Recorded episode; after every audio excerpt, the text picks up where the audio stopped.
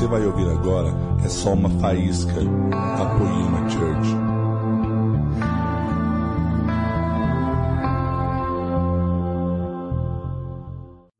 Abaixe sua cabeça mais uma vez. Pai, nós te amamos, Senhor.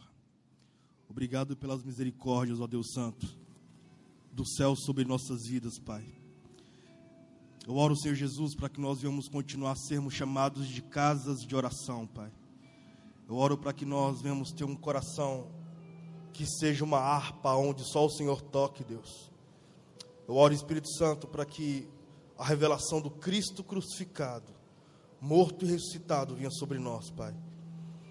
Eu oro para que o Espírito que clama, Abba, Pai, que ele venha sobre nós, Pai, faça total diferença. Tire-nos, ó Pai Santo, de ambientes escuros, Pai. Repouse sobre nós, ó Pai Santo. Nos tire de masmorras emocionais, Senhor. Nos apresente, ó Pai Santo, uma cultura de devolução de honra, Pai. E que o nosso coração venha ser um ambiente onde os céus venham e passeie, Deus. Nos proteja contra os inimigos da alma. E que hoje o Senhor derrame sobre nós, ó Pai Santo, uma porção de mudança de mentalidade. E que o Senhor faça como o Senhor quer nessa noite, Pai. Nós te amamos. Em nome de Jesus. Amém. Amém. Paz, irmãos. Eu sou Gil, como foi apresentado. Sou líder de uma organização acadêmica chamada FIRE, o FIRE Universitário. A minha jornada principal é dentro das universidades. Já há algum tempo eu tenho viajado o Brasil, viajado toda a América do Sul, ministrando exclusivamente para acadêmicos. Eu sou professor de História do Cristianismo Antigo história medieval, antropologia e filosofia contemporânea. E o Senhor tem derramado um profundo avivamento, cara, em mentes que pensam nesse exato momento em vários locais dessa nação. O que o Senhor tem proporcionado nesse tempo é tão glorioso, cara, que a mudança de mentalidade que o Senhor tem para nós, obviamente é uma chave que abrirá, cara, portas que ninguém nunca imaginou entrar. Não sei se você já parou para pensar, cara, mas daqui a dois anos, essa década vai acabar. Daqui a dois anos você será contemporâneo à década de 20. Não sei se você já parou para pensar.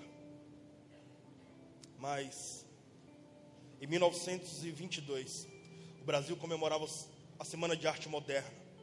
Naquela ocasião, a nação pensava pedagogia, pensava cultura, pensava arte, pensava literatura. E todo, toda característica intelectual da nação era correspondida a partir de uma brasilidade significativa.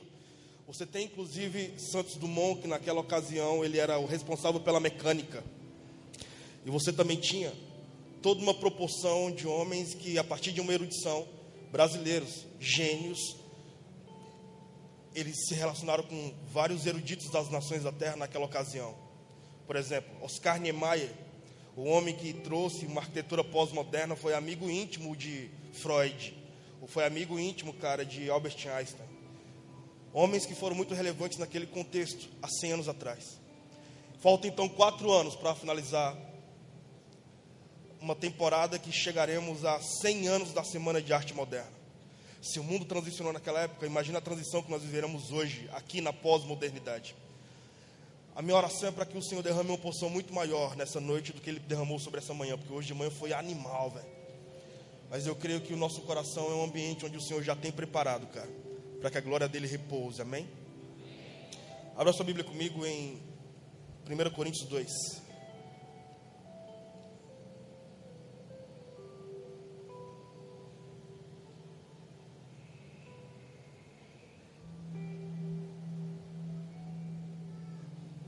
Todos encontraram? 1 Coríntios, capítulo 2.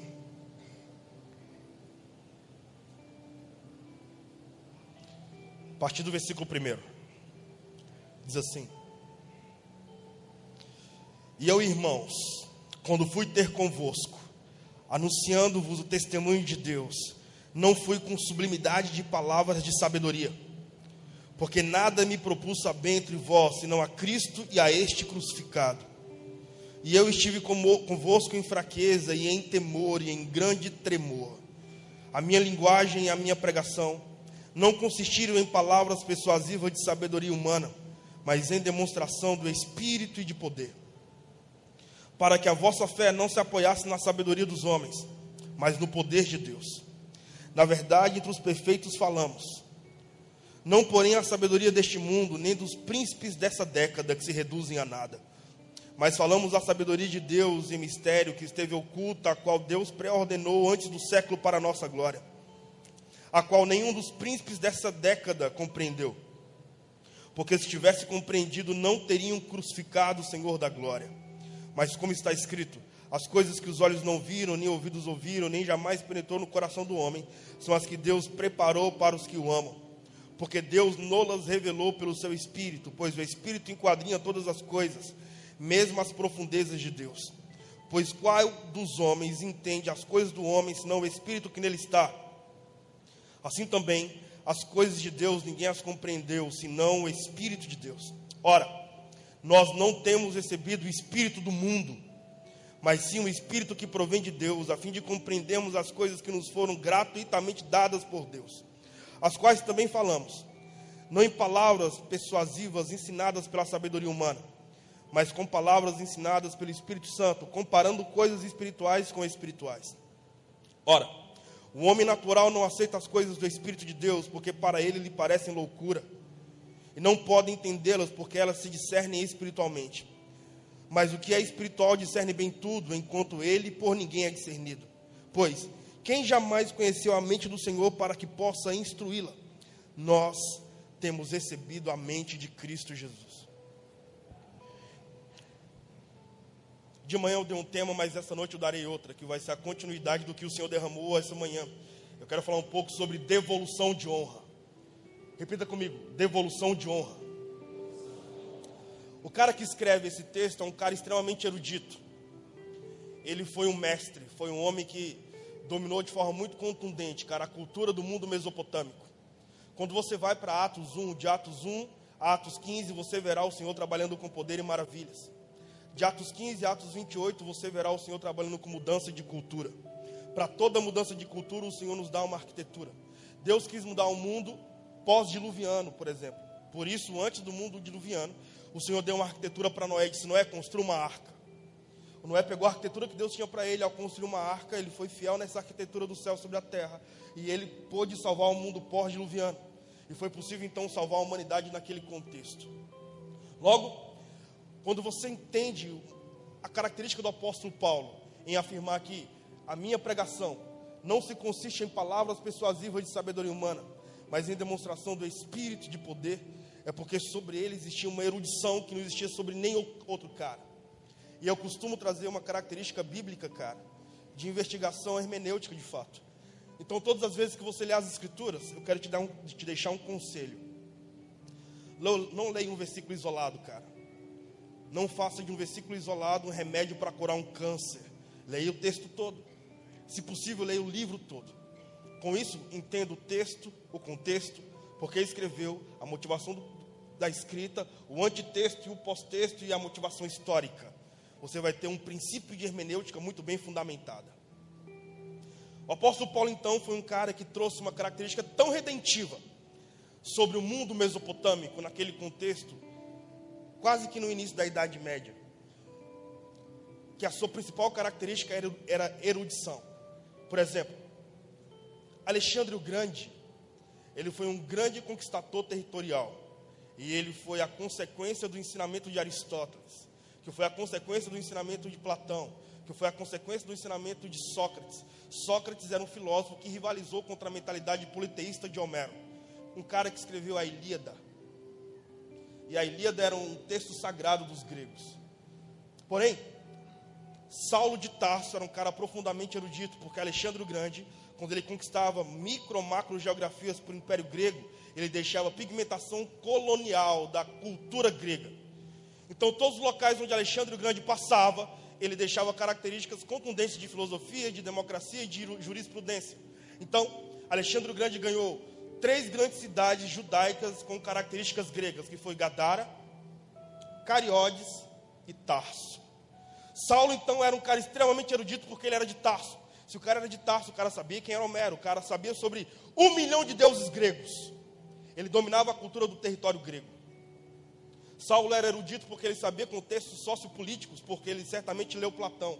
Por exemplo, quando ele narra as características bíblicas, você perceberá que no contexto neotestamentário, as cartas paulinas são as cartas mais éticas da história, porque elas são a continuidade da, da contextualização ética e moral.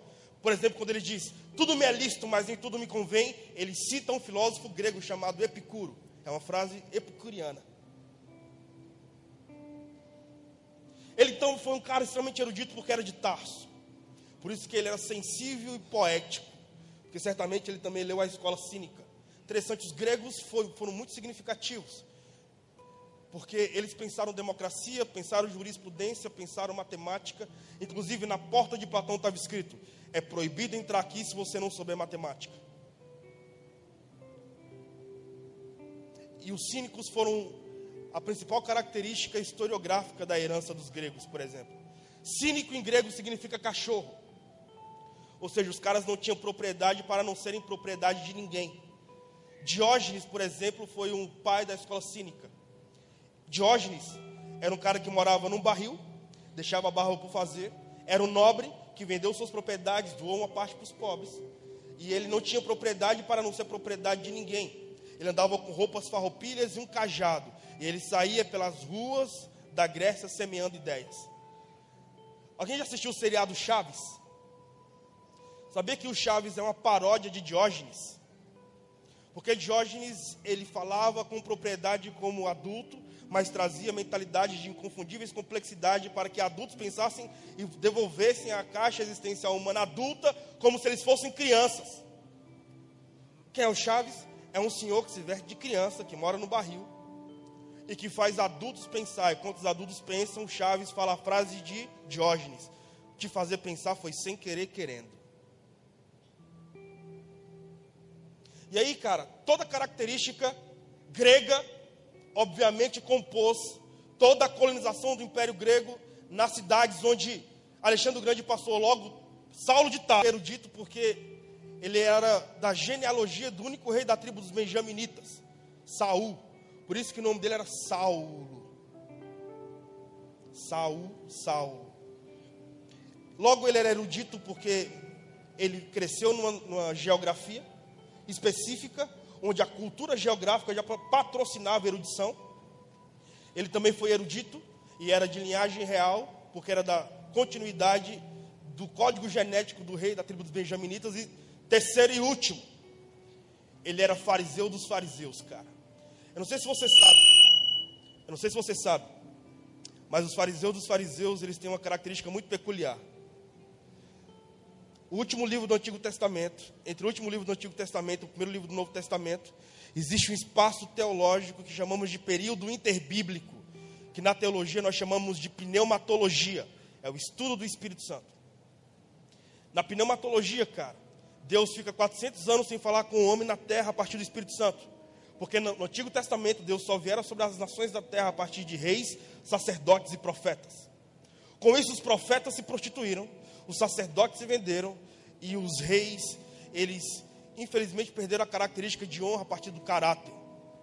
Se levantaram então nessa temporada quatro camadas de intelectuais que começaram a trazer a continuidade da historiografia judaica a partir de um contexto filosófico e teológico judaico, que foram os essênios, fariseus, saduceus e zelotas.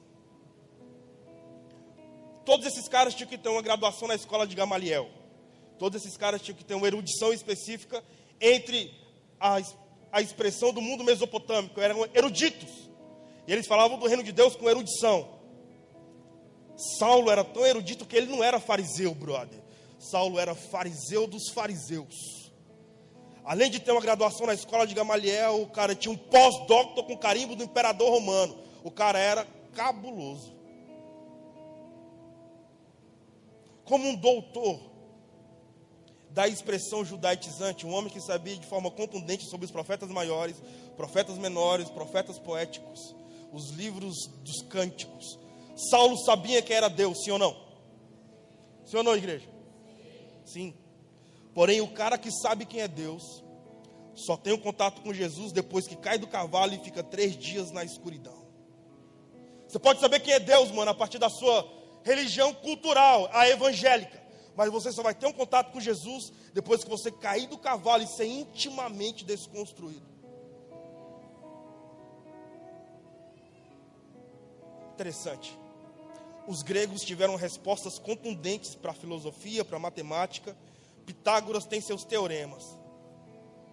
Mas, cara, eles não responderam à pergunta da vida. Qual é a pergunta da vida? Qual é o sentido da vida? Aí vem um homem que nasce num curral, nunca escreveu um livro, não sabe se ele falava outro idioma. O cara que sofreu do nascimento até a morte. Um cara que nunca desenvolveu uma emocionalidade agressiva nem ansiosa, pelo contrário. Ele passeava com tranquilidade nos vales da vida, a ponto de observar sensibilidade na sua jornada. Por isso que ele observava o lírio nos campos.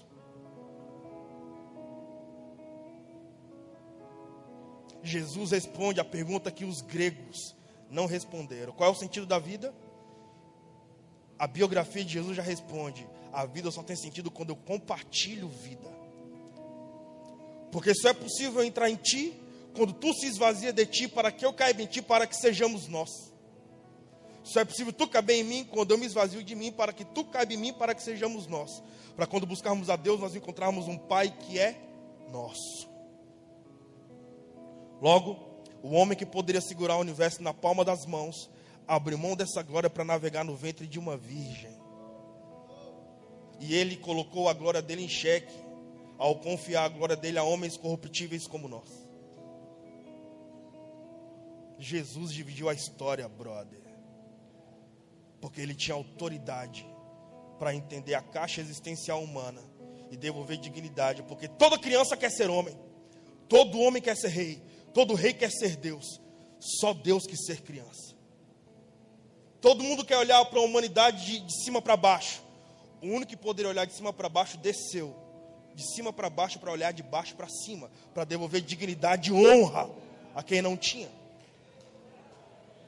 Jesus foi tão relevante, cara, que o único momento em que ele olhou de cima para baixo para a humanidade foi quando esteve pendurado numa cruz.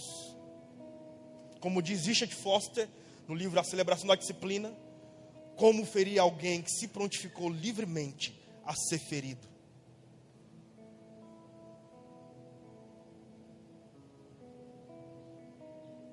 Jesus é incrível, mano.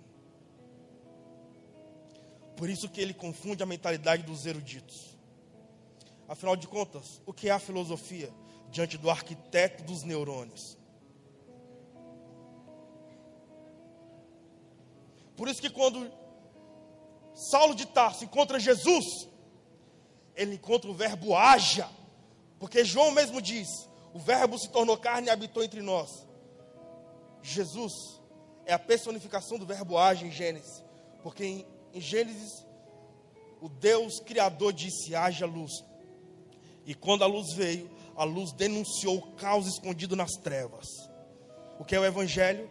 O Evangelho é a luz que denuncia o caos escondido nas trevas. E quando o evangelho chega, mano, em geografias de sombras, ele simplesmente organiza o caos. E tudo faz sentido. E ele te devolve pro colo do Pai. Aleluia, mano. Tá chapado não, bro? Tá maluco, mano? É, essas paradas me fazem entrar em transe, assim, tipo.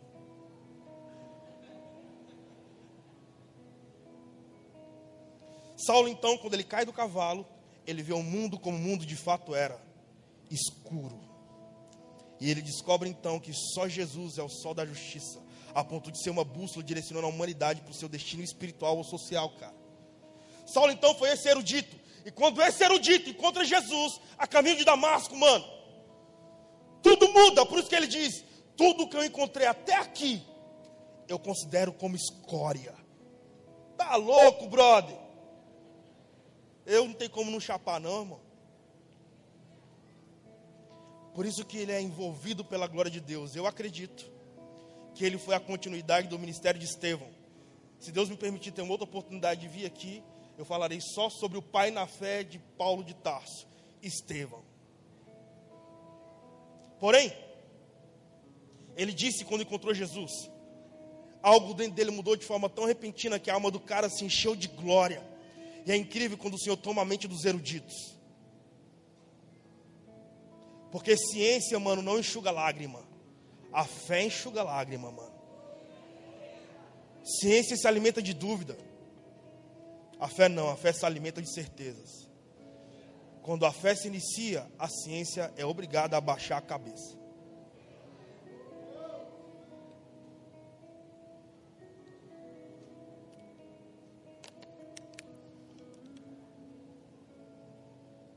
Vocês aplaudem aqui, cara? Pode aplaudir Jesus?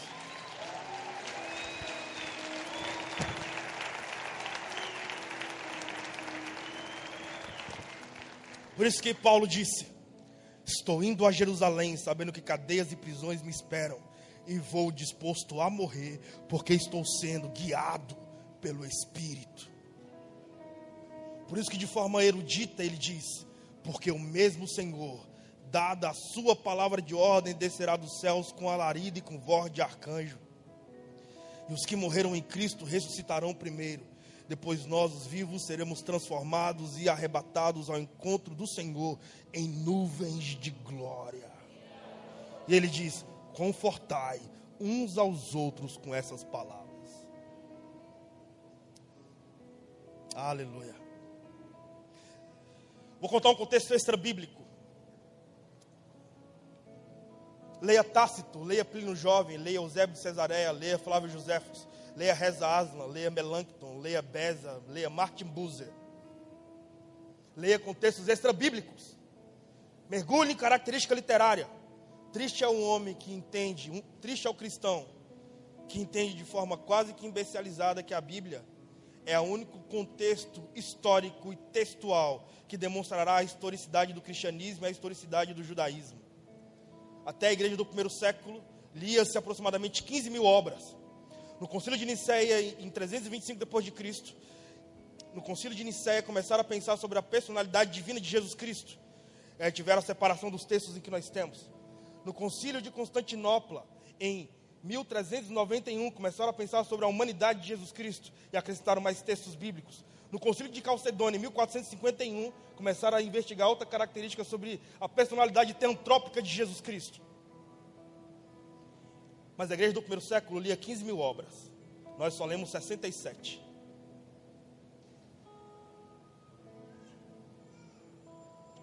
Uma parada que talvez vocês não saibam, mas eu peço para que vocês investiguem. Provavelmente Saulo de Tarso, antes de se converter, ele foi professor na Universidade do Egito ele lecionava para os formandos em medicina sobre características judaitizantes. Talvez antropologia judaica ou sociologia sócio-judaica, eu não sei. O fato é que Lucas, o autor do Evangelho de Lucas e do livro de Atos dos Apóstolos, provavelmente, possivelmente, foi aluno de Saulo de Tarso. Saulo era amigo íntimo de um reitor da Universidade do Egito, lá de Alexandria, um erudito chamado Teófilo. Por isso que você vai ver um grego, Lucas. Sabia que Lucas não era discípulo de Jesus, cara? Quantos sabiam disso? Poucos. Sabia que Lucas não era judeu, era um grego? Quantos sabiam disso? Sabia que Lucas não conheceu Mateus? Sabia que Lucas só ouviu falar de Marcos? Sabia que Lucas só ouviu falar de João? Sabia que Mateus nunca ouviu falar de Lucas? Sabia que Marcos também provavelmente ouviu falar de Lucas? Sabia que João nunca ouviu falar de Lucas? Sabia que eles viveram em geografias diferentes, cara? Por isso, filha, se trata de autores que nunca se viram, que nunca se conheceram e moravam em geografias diferentes. Mas esses caras falavam sobre o mesmo personagem histórico. Isso dá a carta mais acadêmica da história. Como diz Pondé, né, brother? Quem fala mal na, da Bíblia, quem fala mal da Bíblia vai ficar mal na fita. E o Pondé se denomina como ateu não praticante. Por que eu estou falando de Lucas? Sabe como esse grego que adorava um milhão de deuses greco-romanos se converteu, brother? Então, a historicidade explica. É animal, mano. Uma das coisas que Paulo diz é, e que é o próprio Lucas que escreve: Paulo sofreu naufrágios, foi perseguido da sua nação, sofreu tantas e tantas chibatadas e foi jogado de cima de muralhas. Plínio Jovem, Tácito, Eusébio de Cesareia e Reza Aslan quando fala sobre a realidade dos Elotas. Ele fala que pro, pro, provavelmente Saulo, Paulo, quando caiu, depois da sua primeira viagem missionária, de cima de muralhas, ele bateu o crânio. E provavelmente ele ficou dois meses em coma. Quem cuidou dele foi um ex-aluno, recém-formado em medicina, Lucas. Lucas cuidou dele. Dois meses, Paulo de, em coma. Quando Lucas começou a cuidar dele de forma muito contundente, Paulo acorda. Quando Paulo acorda, ele já acorda querendo pregar o evangelho e ele quer sair, Lucas não permite, porque ele ainda está sendo diagnosticado por causa do contexto neurológico. Ou seja, ele tinha batido o crânio. Paulo então começa a gemer na maca. E ele começa a dizer, ai. E Lucas diz, cara, eu estou te acompanhando há dois meses. Você não tem uma musculatura inchada, você não tem ossos quebrados. Onde é que está doendo, cara?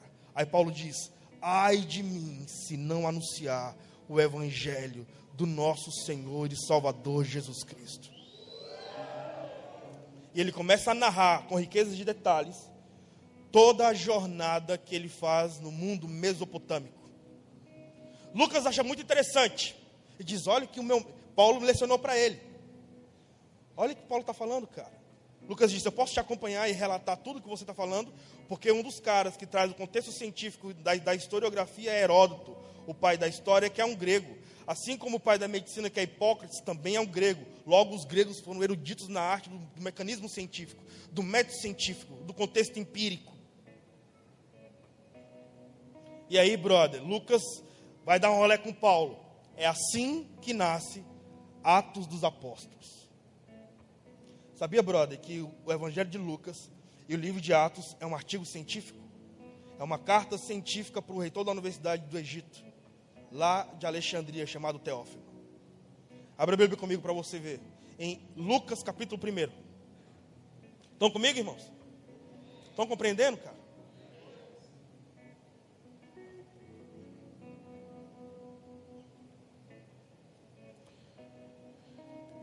Lucas 1, a partir do versículo 1 diz assim: Olha para você ver como Lucas escreveu um artigo científico. Olha que interessante, cara. Ele diz: visto que muitos houve que empreender uma narrativa coordenada dos fatos que entre nós foram realizados, conforme nos transmitiram os que desde o princípio foram deles testemunhos oculares e ministros da palavra, igualmente a mim, me pareceu bem, depois de acurar investigações, desde a origem desses fatos, dou a ti por escrito, ó excelentíssimo Teófilo, um relato ordenado o que é que Lucas faz? Escreve um, relato como um artigo científico para mostrar que, historicamente falando, estava acontecendo algo relevante. E ele estava mostrando para toda a universidade o que havia mudado a vida de Saulo de Tarso, brother. Sabia que o Evangelho de Lucas e o livro de Atos não se separaram, se separaram só no concílio de Nicéia. Antigamente era um texto só. O que é que isso tem a ver com o texto, Gil? Porque eu quero narrar para você como Lucas se converte, irmão. Lucas vai dando um rolé com Paulo em toda a Ásia Maior, Ásia Menor. E aí, mano, chega um momento em que o apóstolo Paulo envia uma carta a 1 Timóteo, perdão, a 2 Timóteo, em 66 depois de Cristo, é o epitáfio do apóstolo Paulo. Paulo está morrendo em Roma e ele diz: Timóteo, quando vieres me visitar, traga minha capa que deixei em, Troade, na casa de Carpo, traga meus pergaminhos, traga minhas literaturas e traga João Marco, porque ele me é muito útil para o ministério. Lembra disso? Então, foi em Trode, na cidade, na casa de Carpo, que Lucas se converteu. Foi em Trode. Lucas e Paulo estavam viajando. Lucas estava só relatando como um relato ordenado, como ele, mesmo, como ele mesmo havia falado. E tinha um cara chamado Eutico na janela, mano, observando o culto do lado de fora e do lado de dentro. Eutico, observando a dualidade do comportamento espiritual e sociológico, ele cai. Quando ele cai, Lucas escreve no original e diz: quando o garoto bateu o crânio no solo, o crânio se abriu e os féritos foram cuspidos para fora. O único médico que estava ali para diagnosticar o óbito foi Lucas. Quando Lucas desce, Lucas observa e diz: O menino está morto. É óbvio, não precisava nem ser médico para diagnosticar isso. Aí vem Paulo. Mano, olha para mim. Lucas tem 1,90m de altura. Tinha cabelos loiros e tinha os olhos azuis, porque ele era a continuidade da antropologia cultural fisiológica dos gregos. Paulo tinha um metro e meio de altura, cabeça inchada, manco e míope, tipo o cangaceiro do Nordeste. Mano. Aí, brother, é a minha reflexão que me deixa em crise e ao mesmo tempo emocionado. Como, mano, alguém que não tinha beleza ganhou 90% de, de um mundo belo. Alguém que era um judeu, porque Israel foi dominado várias vezes por micro-civilizações, como os hititas, amonitas, os filisteus, e por macro-impérios, como babilônicos, mesopersas, gregos e romanos. Nada relevante saía de Israel. Mas um cara, mano, sem beleza, e porque dominava a cultura do mundo grego, ganhou 90% do mundo grego para Jesus, velho. Tu me explica essa parada, brother? Ele não precisou matar ninguém para mudar a cultura. Ele simplesmente foi uma carta viva do Evangelho. Quando Lucas diz o garoto está morto, Paulo desce e diz: ele não está morto. Ele olha na frente do médico, Paulo diz: ressuscita Eutico. O médico Lucas vê aquele garoto morto, com o crânio aberto, ele vê o sobrenatural acontecendo. No crânio, o crânio chupou os féritos, o crânio se fechou na frente do médico. E Paulo então escreve o texto que nós lemos. Porque a minha pregação não se consiste em palavras persuasivas de sabedoria humana, mas em demonstração do Espírito e de poder. Para que a sua fé não seja fundamentada na sabedoria dos homens, mas no poder que vem de Deus. Não é animal? Tá maluco, mano. diante de Deus, eu falo impressionado também. Eu sou professor de história, mano. Eu acabei de fazer uma pós em filosofia contemporânea, mano. Eu dei um mergulho desde Kant, a Hegel, a Marx, a Hegel, a Herbert Marcuse, Max Ockheim, Eric Fromm, Teodoro Adorno, Antônio Gramsci. Fui até Jean Paul Sartre, Simone de Beauvoir e terminei de ler um livro de Judith Butler. Não encontrei nada como é diante de Deus, mano. Então eu falo essa parada tipo, que privilégio eu tenho, mano, de pregar o evangelho. Sério, cara. Foi assim que Lucas se converteu. Convertido, Paulo então tem uma característica relevante sobre cultura de devolução de honra. Acabei então a introdução. Essa mensagem terá a introdução, a parte A e a parte B. Eu estou acabando a introdução agora para entrar na parte A e nós iremos finalizar essa ministração na parte B. Amém? Quando o apóstolo Paulo, então, ele dá um rolé no mundo mesopotâmico, ele ganha de forma muito contundente e repentina toda aquela cidade. Quando você investiga Atos 14, você vai ver Paulo entrando em Derbe, na cidade onde existia um dos maiores templos do mundo antigo, que era o templo de Zeus. Quando Paulo e Barnabé chegam naquela cidade, você vai ficar escandalizado ao chegar à conclusão que o sacerdote de Zeus olhou para Paulo e confundiu Paulo e Barnabé com Zeus e com Hermes. O sacerdote de um Deus não sabia quem era Deus, brother. Não é loucura isso? Aí quando você chega em Atos 19, você vai ver o apóstolo Paulo ganhando a maior cidade do mundo antigo, na característica de Polis, da cidade-estado grega ele chega em Éfeso, brother. Em Éfeso existia uma das sete maravilhas do mundo antigo, que era o templo da deusa Diana. Diana é Afrodite, nesse contexto greco-romano. Ela era responsável pela, pela sexualidade, pela modelagem do corpo. Para você ter uma noção, existia 900 pórticos em Éfeso, onde 900 mulheres chamadas ninfetas pegavam a varada da prefeitura para vender o seu corpo como trabalho de promiscuidade. Quando o apóstolo Paulo, por exemplo, fala sobre para 1 Timóteo, Timóteo, não permita que as mulheres falem em público, não permita que elas usem roupas extravagantes, nem permita que a que usem tranças sejam vistas como liderança. Então, ele não está sendo machista, como Judith Butler, o movimento da escola de Frankfurt trouxe uma afirmativa, porque o apóstolo Paulo não pregou para civilizações patriarcais. Ele só pregou para civilizações matriarcais, onde as deusas eram que determinavam a cultura daquela micro macro geografia, brother.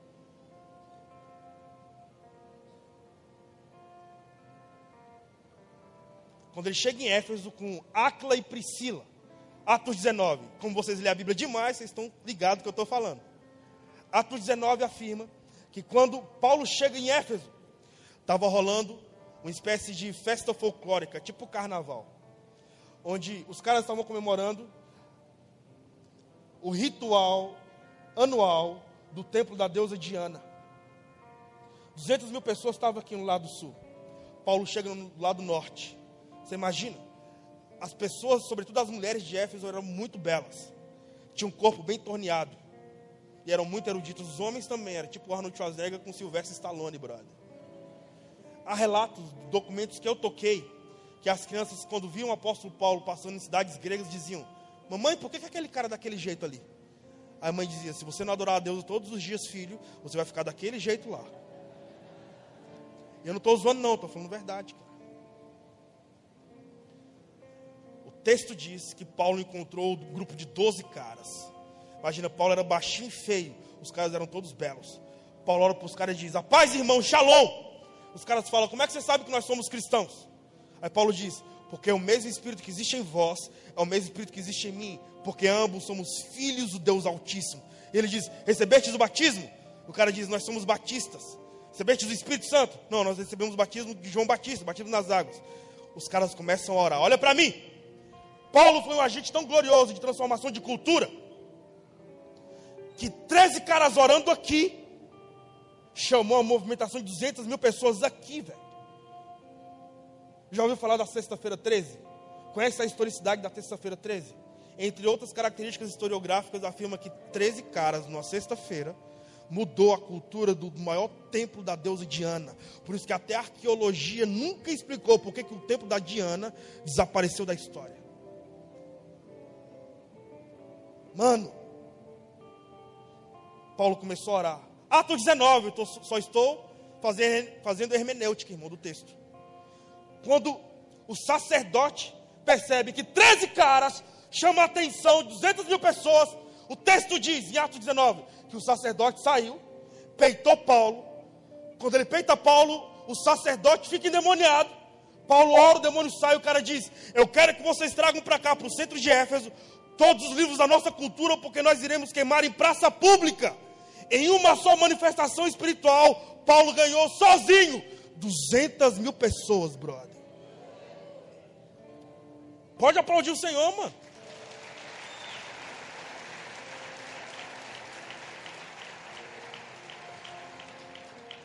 Nesse momento eu não sou professor, não, sou pastor, brother. O glorioso. Nasce então a maior, a maior igreja do mundo mesopotâmico. Igreja tão poderosa que supriu em temporadas de crise a igreja em Jerusalém. Logo, Paulo foi um cara tão extraordinário na sua jornada ministerial que ele foi o principal agente de transformação de cultura em geografias eruditas. Mano, eu estou na UNB semanalmente, na Universidade de Brasília. As minhas maiores experiências com Deus foram dentro da Universidade de Brasília. Eu não sou um pregador de púlpito, mano. Eu vivo nas, nos pátios das universidades. Antes de vir para cá, eu estava palestrando na Unicamp.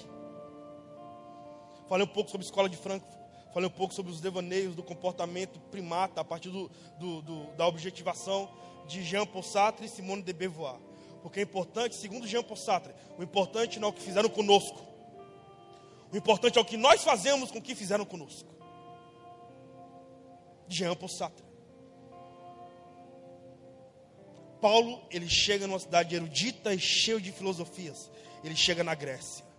É na Grécia que eu estou, brother, dentro das universidades. Eu amo lidar com mente que pensa, brother. Sobretudo estudante de filosofia, de antropologia, de história, de psicologia. Eu amo esses caras. Nós ganhamos 30 mil estudantes universitários de humanas aqui no Brasil.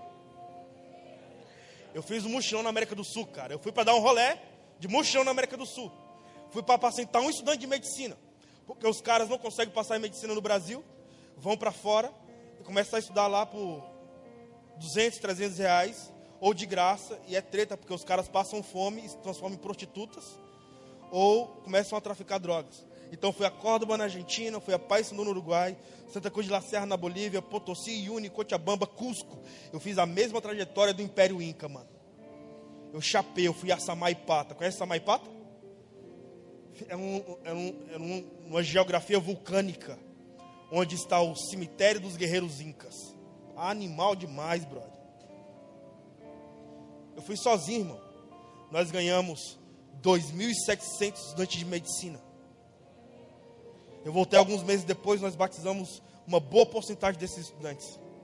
Voltei depois de alguns meses, ordenei um, um cara para ser pastor de uma igreja universitária. Cara, o Senhor gera muita fome, porque dor conecta dor, irmão. Eu acredito que os berços da simplicidade compõem biografias de ouro. Nada melhor que o Evangelho para devolver dignidade e honra. Por que então eu estou devaneando? Aí finaliza então a parte B e estou entrando na parte C da pregação. Nós vamos finalizar na parte C, ok? Só que a parte C tem algumas etapas. Finalizando então a parte B.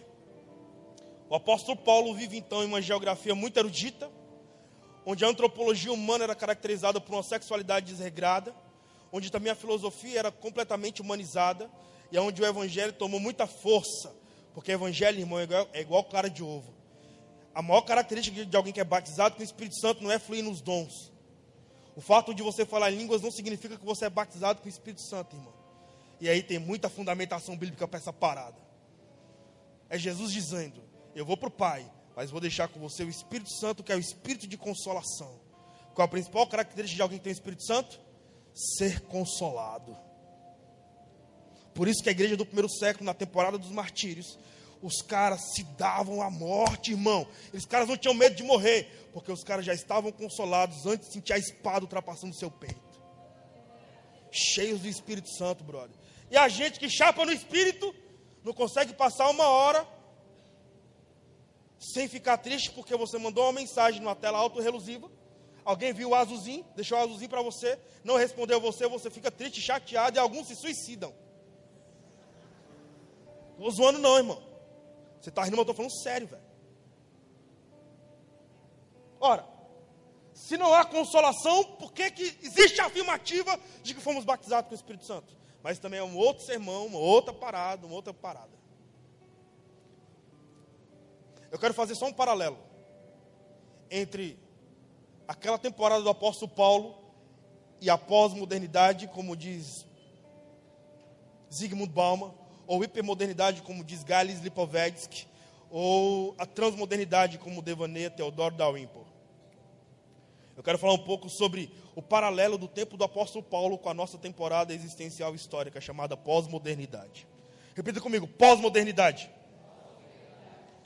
Pós-modernidade, segundo Zygmunt Bauman, tem uma data que é datada do mês de agosto de 45 com Bu de Hiroshima e Nagasaki, que é, a, que é o, o contexto é o tataravô bélico do contexto de guerras. Foi lá que existiu uma característica relevante. Marx, no século XIX, interessante. Mendel é o pai do código genético, descobre código genético. Com isso, não existe raça branca ou negra, existe ser humano. Porque se eu sou negro, meu sangue é A positivo, e você é ariano, branco, dos olhos claros, você tem um sangue A positivo, não existe raça, existe ser humano. Isso trouxe a Darwin uma característica relevante na sua teoria de evolução, porque foi o homem trazendo características de Homo sapiens. Século XIX também traz Karl Marx. Já parou a pensar de Alexandre o Grande até a era industrial, nós não tivemos nenhum tipo de evolução tecnológica. A arma ainda era a espada, a carruagem ainda era o transporte, o cavalo ou o animal ainda também era o transporte de, pequena, de pequeno transporte e você vai ter o barco à vela como transporte de larga escala. Nós tivemos muita evolução na filosofia, em teorias, em características filosóficas. Por exemplo, o que Isaac Newton descobre foi isso aqui: possibilitou o homem a viajar na velocidade do som. Ele deixou isso aqui para Albert Einstein, que descobriu isso aqui. Possibilitou o homem a devanear a viagem na velocidade da luz. mas a nível de evolução tecnológica nenhuma. Agora, de Karl Marx, desde quando Marx disse, Deus é o ópio do povo. Ópio é uma droga. Ele diz: o homem está se embriagando com substâncias fisiológicas invisíveis. Aí você para para pensar, mano. Nós estamos reunidos aqui, nesse templo, para adorar alguém que você nunca viu. Eu vim de Brasília para falar de alguém que eu nunca vi. Na mentalidade de um neo-ateu diz: esse cara está alombrado, mano. É sensacional, porque nós não precisamos ver para amar, só sentir é o suficiente, brother. Não é não, mano?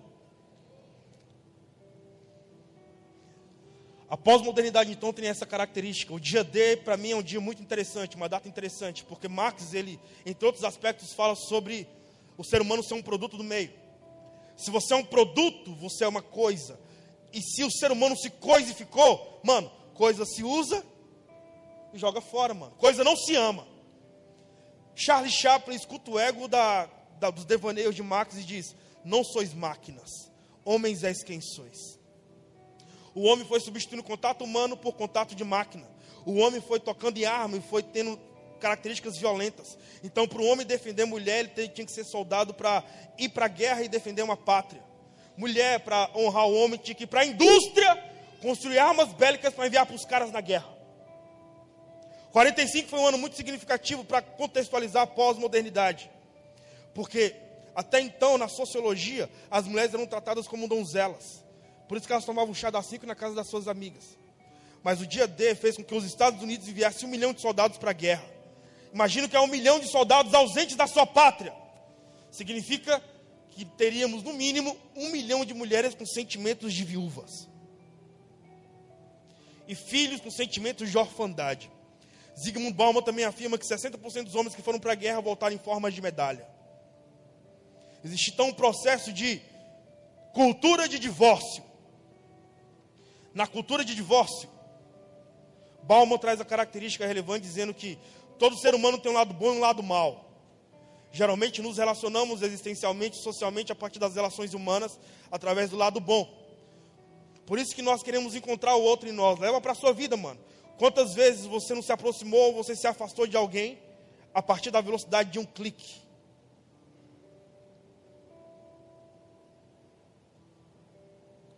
Bauman diz: o ser humano tem dois lados, um bom e um mal.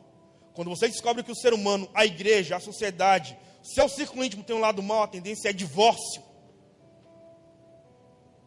A cultura de divórcio se tornou uma praga. Porque o sensacional não é se relacionar. O sensacional é se relacionar sem possibilidade de divórcio. Assumindo o lado feio e o lado mal. Como diz Agostinho, a igreja pode ser uma prostituta, mas continua sendo a minha mãe. Porque pérolas de ouro não perdem o valor em pescoços de prostitutas. Pós-modernidade, então, traz uma característica da geração baby boomer. Porque as mães vinham com, pato, com contexto patológico a partir de, de um trauma existencial psicológico. Por isso que Freud é muito relevante nessa temporada. Pega Piaget, pega Skinner, pega Freud, pega Vallon, pega Jung, pega a característica do comportamento psicológico, neurológico. Você vai perceber, cara, que o trauma existencial que o mundo pós-guerra patrocinou gerou de seres humanos em homens que não tinham capacidade existencial para gerenciar suas crises. Por isso que o comportamento do movimento feminista eclodiu nessa temporada. Porque a mãe, mulher tem útero. O útero é uma indústria poderosa de produção de progesterona, de sentimentos de maternidade, segundo biomedicina. A mãe entrava dentro de casa e queria ter o amor paterno, como se o amor de marido, marital, como se a criança fosse suprir.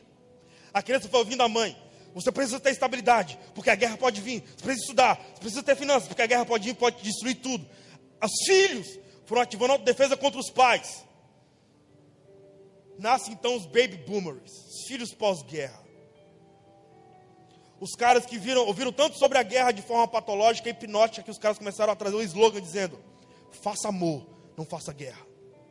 Já que os nossos pais se mataram, nós iremos nos amar, sexualmente falando. 50, essa foi a filosofia. 60 foi o apogeu desse contexto com a geração hippie, com sexo, droga e rock and roll. Não era mais faça amor, não faça guerra, agora era sexo, drogas e rock and roll. Quem era o pai do movimento hip? Jimi Hendrix. E a mãe, Janis Joplin. Na Califórnia e Nova York. No Woodstock. Jimi Hendrix morre asfixiado com seu próprio vômito. jo aos 27 anos. Janis Joplin morre vítima de overdose, porque após fazer uma temporada de shows na Europa, quando volta para os Estados Unidos, não consegue ficar sóbria com sua própria companhia, porque a banda tinha que voltar para casa. Então, para ela suportar sua própria companhia, ela tomou heroína. Infelizmente, morreu vítima de overdose aos 27 anos também. É nesse contexto, mano, que Jean Paul Sartre e Simone de Beauvoir, a partir de todo o comportamento marxista, sobretudo gramsciano, da escola de Frankfurt também, ele começa a trazer a característica de, um, de uma filosofia ateísta humanista. 28 mulheres se trancaram no apartamento em Nova York. 28 mulheres tiraram seus sutiãs, colocaram em panela de pressão, jogaram em latas de lixo como um ritual. Nasce o movimento feminista ideológico filosófico. Dois anos depois, o número dessas mulheres se multiplicou para 100 mil. E as mulheres começaram a fazer manifestações de passeatas em Nova York e na Califórnia, pedindo pílula anticoncepcional. Na antropologia, nós observamos comportamentos. Eu sou um cientista social, mano, então observo comportamento. Eu trago a observação da análise de cada 10 anos. 70 foi a pílula anticoncepcional. 80, você vai ter uma característica de o vírus HIV, mano. Que naquela época, irmão, era o vírus dos homossexuais, 90 o vírus dos homens, 2000 o vírus das mulheres e hoje é o vírus das adolescentes. Só entre São Paulo e Rio de Janeiro, 2 milhões de jovens têm HIV e não sabem. Claro que não sabe, né, brother? Na época da minha adolescência, eu ia para a escola e no máximo o MEC patrocinava características de camisinha. Preservação a DSTs. E na minha época de infância, nós líamos, ou melhor, nós assistimos só Globo, SBT e Record. E lá nós vimos as, as matérias e vimos que os nossos heróis morreram de HIV. Está ouvindo, filho?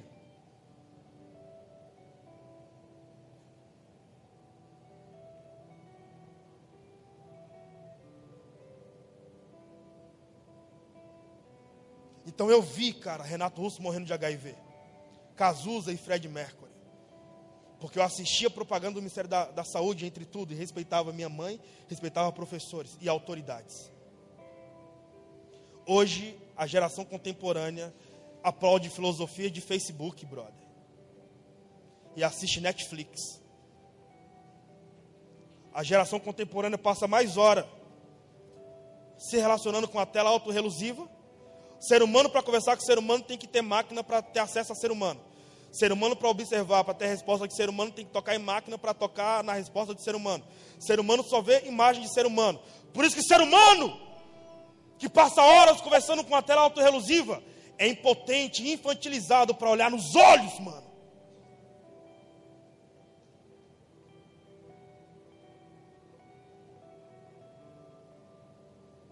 Pós-modernidade.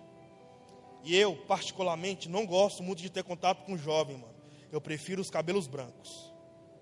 Eu amo o senhorzinho de cabelo branco. Amo, amo demais, irmão. Já leram um cara chamado Lewis Carroll? Alguém já leu Lewis Carroll? Lewis Carroll escreveu um livro filosófico chamado Alice no País das Maravilhas. Ele é um filósofo e ele traz um contexto filosófico a partir de Alice. Olha o que ele diz. Alice simboliza a humanidade na filosofia de Lewis Carroll. E ele faz uma crítica ao homem contemporâneo através do comportamento pós-moderno. Tim Burton, que é o cara que fala de forma mais próxima da literatura ao fazer o filme. Alice é uma adolescente. Olha para mim. Sabia que no judaísmo não existe antropologia de adolescência, cara? Ou você é criança ou você é adulto. Por exemplo, a mulher deixa de ser criança na partir da menarca, da primeira menstruação. A partir de então, ela se torna mulher. Por isso que Flávio José traz a afirmativa que provavelmente Maria foi mãe de Jesus aos 12 anos. E até hoje a ONU tenta intervir no comportamento dessa cultura.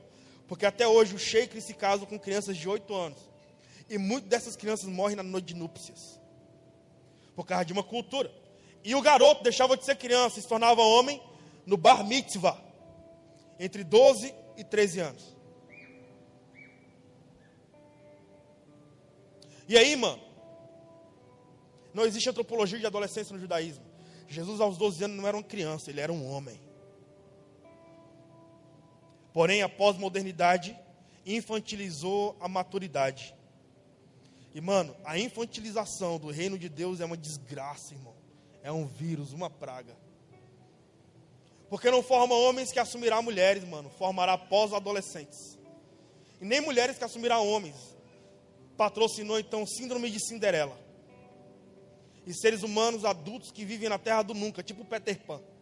O pior do Peter Pan não é nem o Peter Pan na terra do, do nunca. É o Capitão Gancho na terra do nunca por causa do Peter Pan. Aí a psicologia contemporânea fala sobre a síndrome do Capitão Gancho. Já ouviram falar? Que loucura, brother. Você imagina? É nesse comportamento sexual hedonista que o Senhor nos chamou para mudarmos a cultura, assim como Paulo mudou a cultura da Grécia. Para finalizar a primeira etapa da parte C. As minhas maiores experiências com Deus, cara, foram dentro de universidades. A grande verdade é que foram todas as minhas experiências com Deus, as mais sólidas e relevantes. Em 2013, eu tive a oportunidade de escrever projeto de educação com Marina, no Congresso Nacional. Por isso que eu li muito Lewis Carroll. No livro de Lewis Carroll, ele diz assim: Alice simboliza a humanidade contemporânea. Alice foge porque ela é pedida em matrimônio. Quando ela foge, significa que o homem contemporâneo é incapaz de lidar com seu próprio sentimento. Ela cai num abismo, num buraco. Lembra? Quando ela cai no buraco, Lewis Carroll diz: o homem contemporâneo, por fugir de compromissos maritais, cai no seu próprio abismo existencial almático. E há abismos que parecem portas. Quando Alice cai, ela se encontra com um coelho de cartola e de relógio. Fala: vamos, vamos, vamos. O coelho simboliza, é o símbolo maior do acasalamento. O homem contemporâneo, além de não, não saber lidar com suas emoções, ele é extremamente hedonista sexual e genitocêntrico. O prazer genital é, é o centro do homem contemporâneo. Por isso que Freud afirma na psicanálise que o único momento em que o animal racional se transforma num animal irracional é quando estamos em estado de libido.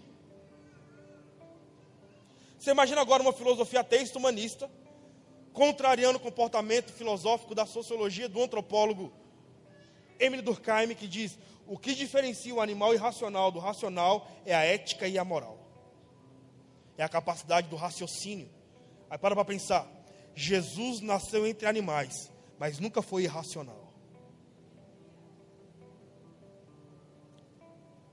Estão comigo, irmãos?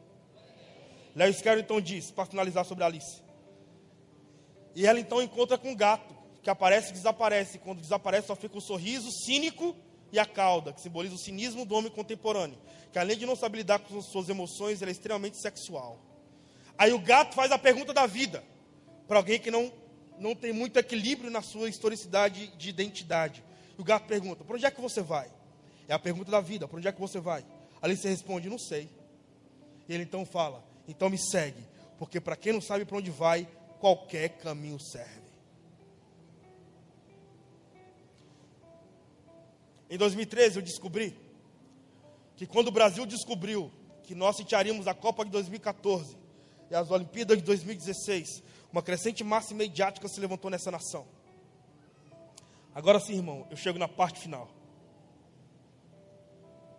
Eu vou contar três histórias pessoais que vivi e vou finalizar. E o Senhor vai se revelar com muita devolução de honra.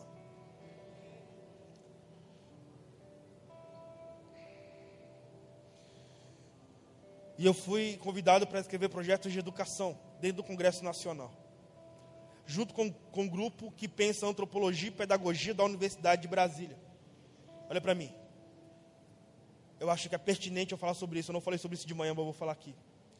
Eu conheci uma pessoa que fez um pós-doutor em Oxford. Ela escreveu um pós-doutor lá com o tema transexualidade não é patológica, mas é um gênero. Olha para mim. Existe uma camada piramidal zoológica de répteis, anfíbios, invertebrados, mamíferos, plantas e os homo sapiens. Essa camada piramidal zoológica se relaciona a partir de fragrâncias fisiológicas. A planta libera a fotossíntese. Lembra da quarta série? Então, a planta libera a fotossíntese. A planta fêmea libera pólis. A planta macho sente a fragrância fisiológica da planta fêmea e as plantas se acasalam. Deus viu que isso era bom. Mamíferos, anfíbios e vertebrados liberam substâncias fisiológicas. A cadela está no cio, liberou o cio. O macho sente a fragrância fisiológica da cadela e eles se acasalam. Deus viu que isso era bom. Segundo a biomedicina, biomedicina, não psicologia contemporânea, nem filosofia ateísta humanista contemporânea, biomedicina. Segundo a biomedicina, a heterossexualidade é determinada pela seguinte característica: por causa da substância fisiológica que o ser vivo promove.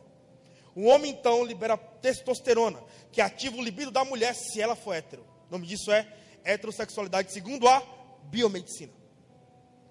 A mulher libera progesterona, que ativa os, o libido do homem se ele for hétero. O nome disso é heterossexualidade, segundo a biomedicina. Segundo a biomedicina, o que é a homossexualidade? Seria o seguinte: se eu sou homem, se eu tiver um interesse sexual por homem, e meu corpo liberar testosterona, eu me excitarei por mim mesmo. Por isso que o nome é homossexualidade. Biomedicina. No caso de mulheres, já que o homem é mais animalístico que, que mulher, mulher não se interessa fisiologicamente por homem a partir do contato animal, é através do carinho, do afeto, do respeito e da sensibilidade. Eu tive a oportunidade de palestrar no livro de uma, de uma repórter da Record chamado, chamada Nana Queiroz.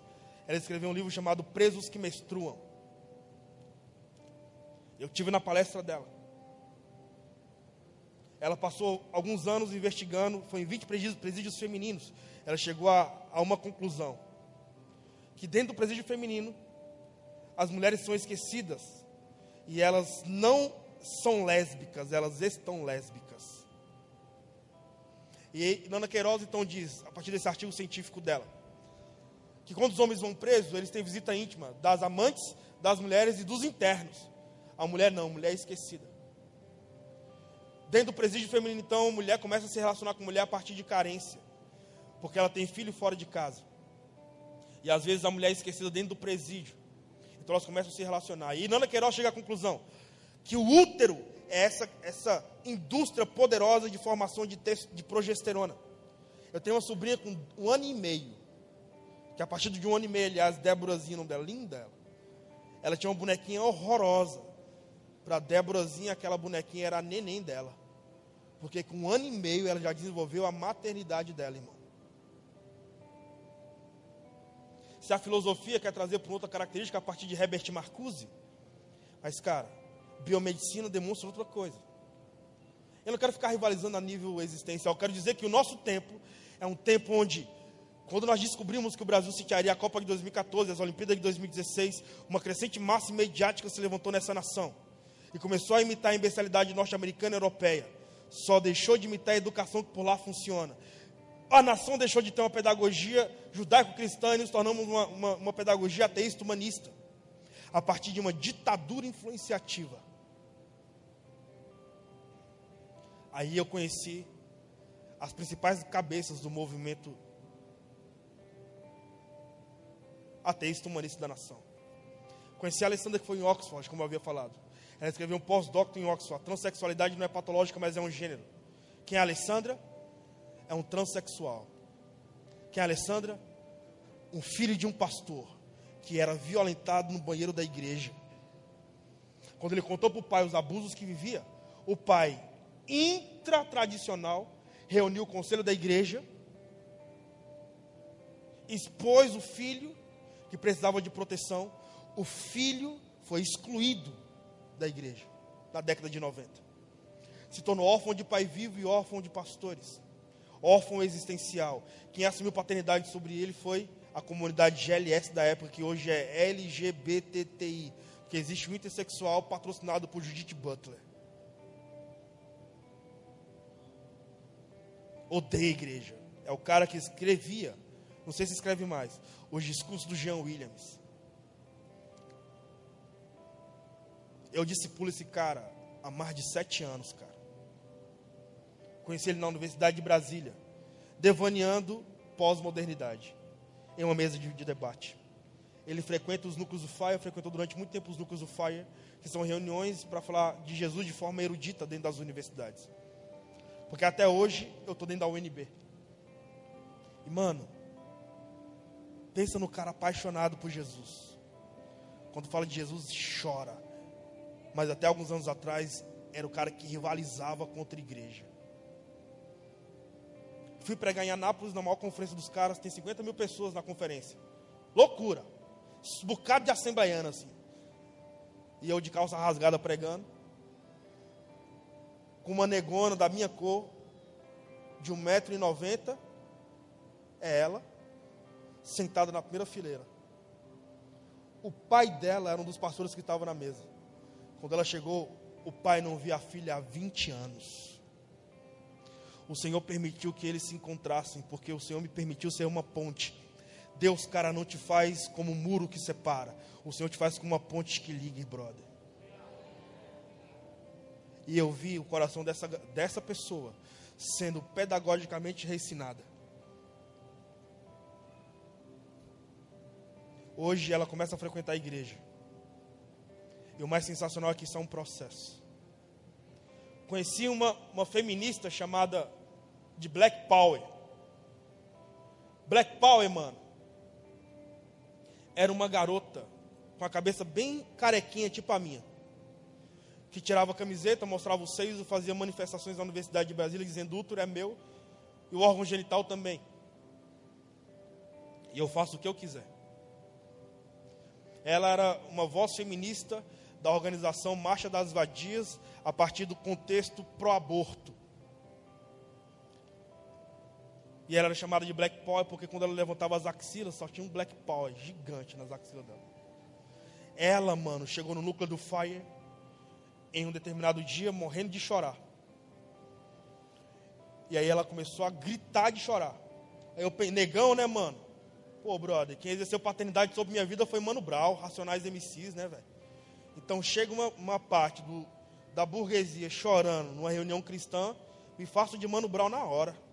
Oxe, que treta é essa? Oxe.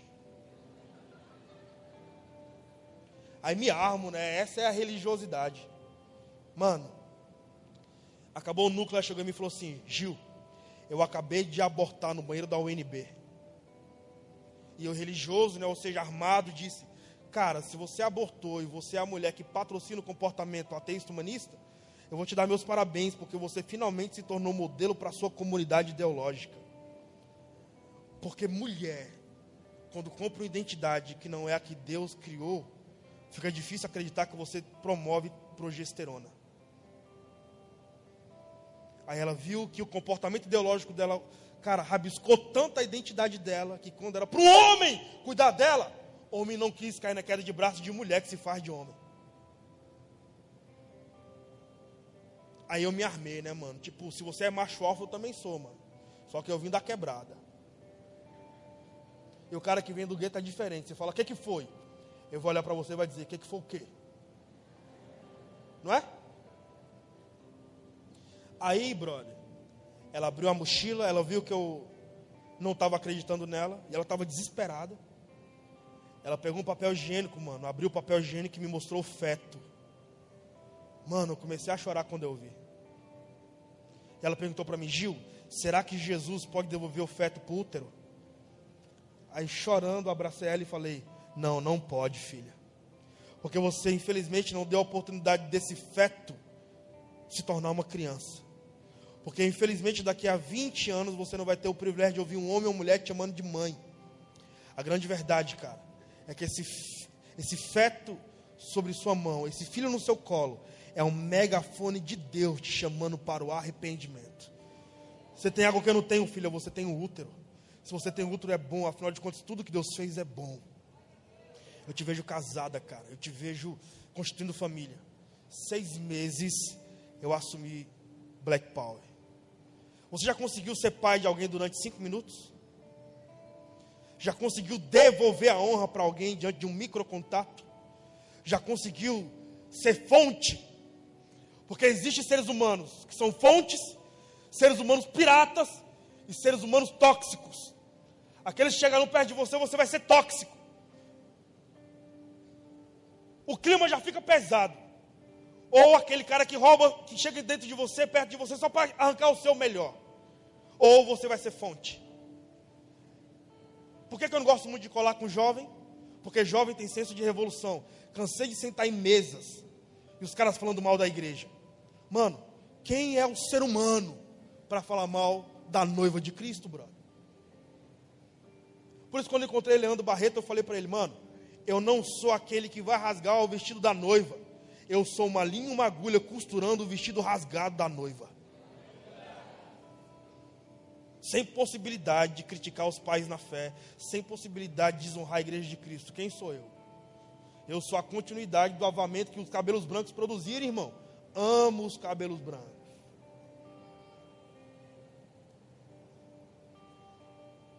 Agora, já para finalizar de fato, assumir Black Power. E o Senhor devolveu a honra a ela, cara. Eu tive a oportunidade de fazer o casamento dela.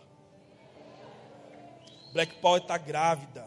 Acho que vai ter bebê nos próximos meses.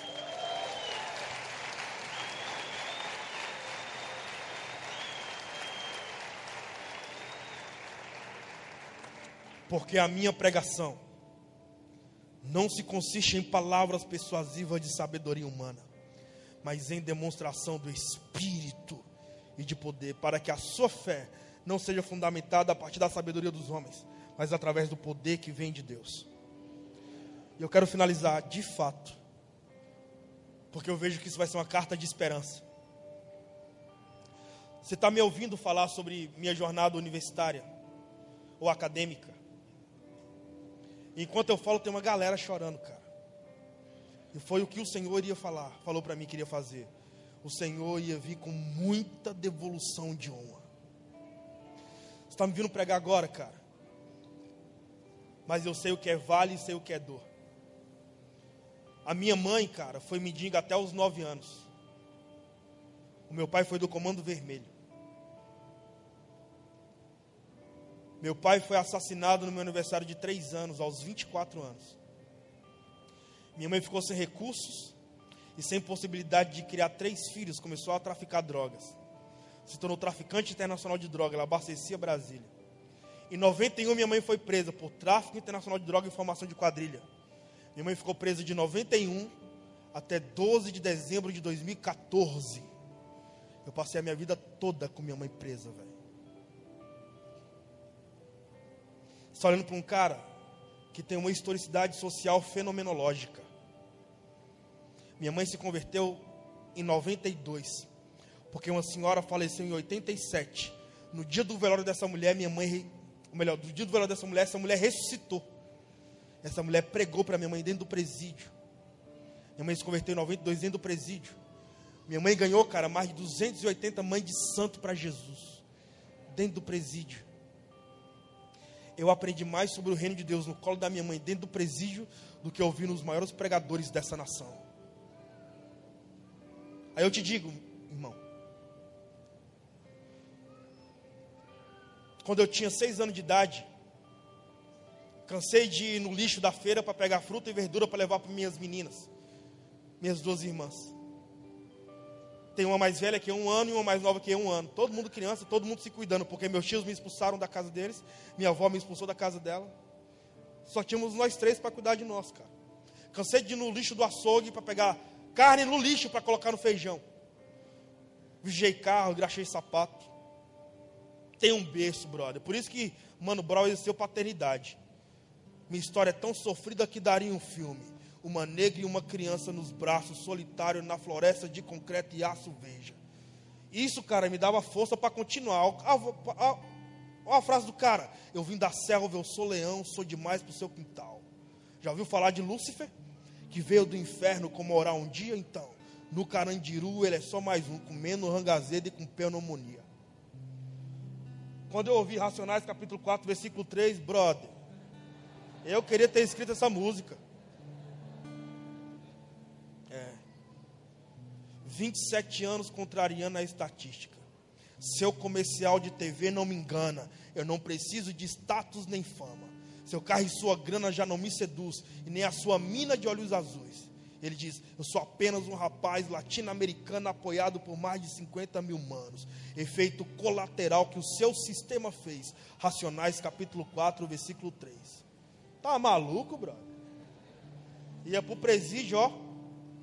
Tipo pré-treino, alimento de leão. E chorava demais. Quando eu tinha seis anos de idade, eu pensava que maconha era um perfume, cara. Todo mundo do lote onde eu morava tinha cheiro de maconha.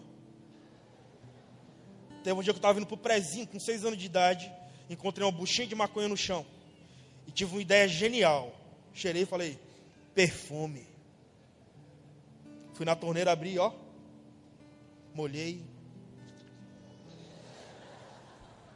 Esfreguei maconha no corpo para ficar perfumado da, da parada.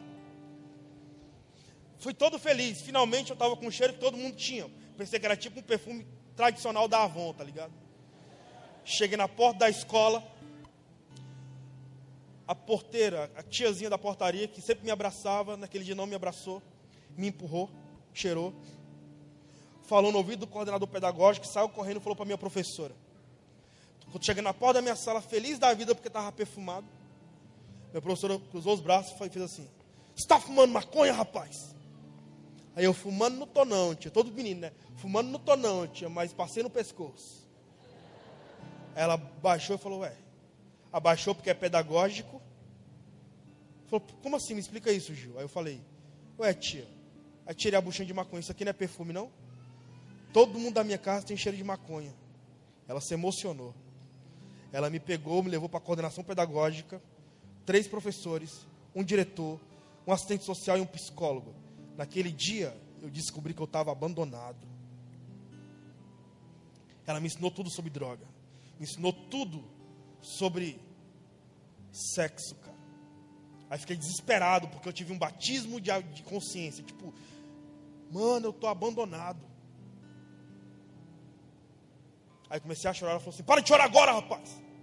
Enxuga a tua lágrima, porque a vida não vai ser fácil para você. Aí eu fui enxugando a lágrima, solucionando. Ela falou assim: você vai estudar.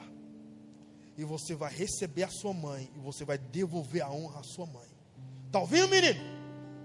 Tô, tia. Passaram-se vinte e tantos anos. A educação para mim é uma messia social. Eu estou saindo de Machu Picchu. Após fazer esse mochilão na América do Sul. Descendo em Machu Picchu.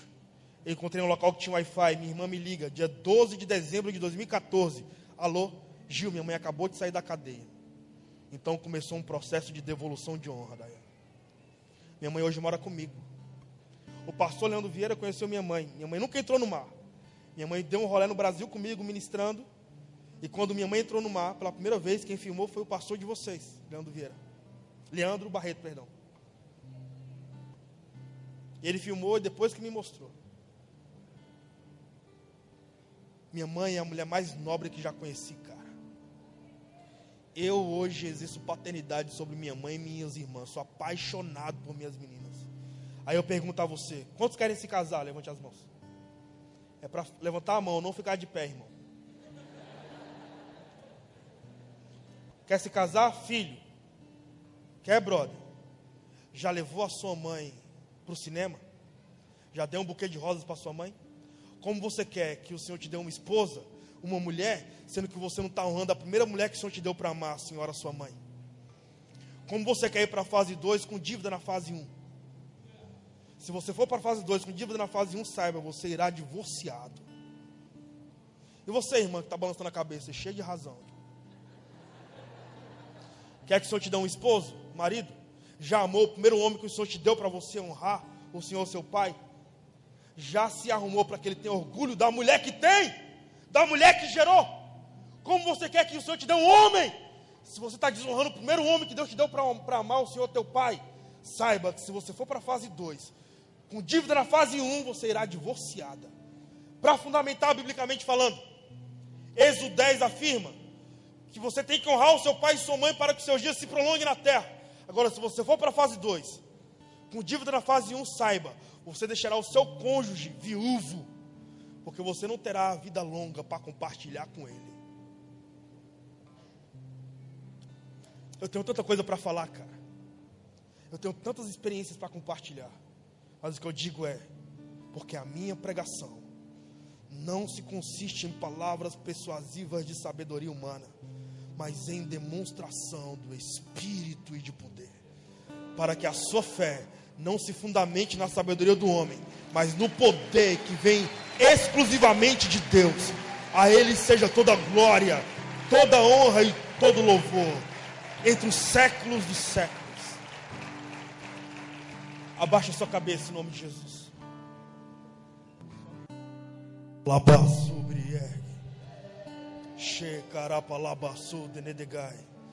Fique em pé em nome de Jesus. Se o Senhor falou, é porque há ouvidos que precisam ouvir. Abaixe sua cabeça em nome de Jesus. O Senhor virá com muita glória. Eu vejo o Senhor vindo com muita cura emocional, cara. Muita, eu vejo o Senhor curando pessoas que há muitos anos estão trancadas em masmorras emocionais. Porque são espancadas diariamente por carrascos existenciais. Porque não conseguem gerenciar os seus focos de tensões. Jesus vem com devolução de honra a mulheres que foram violentadas, a mulheres que sofreram abuso emocional e físico. O Senhor vem aniquilando a orfandade, devolvendo a honra. Se o Senhor falou, é porque há ouvidos que precisam ouvir. E o Senhor virá com muita glória agora. Muita, não pouca, muita. O Espírito Santo entra aqui nesse momento. E ele começa a semear quebrantamento. Algumas pessoas vão começar a chorar copiosamente, cara. O Senhor está curando a alma. Algumas pessoas vão berrar de chorar. O Senhor está curando abusos da alma. E se essa mensagem faz sentido para você, eu quero te convidar, saia do seu lugar e venha aqui à frente, cara. Eu quero orar por você, porque o Senhor tem muito a derramar nessa noite. O restante, estenda as suas mãos. Estenda as suas mãos, igreja. E edifique agora um altar de adoração ao Senhor. Permita que o seu coração seja uma harpa, aonde só o Senhor toque.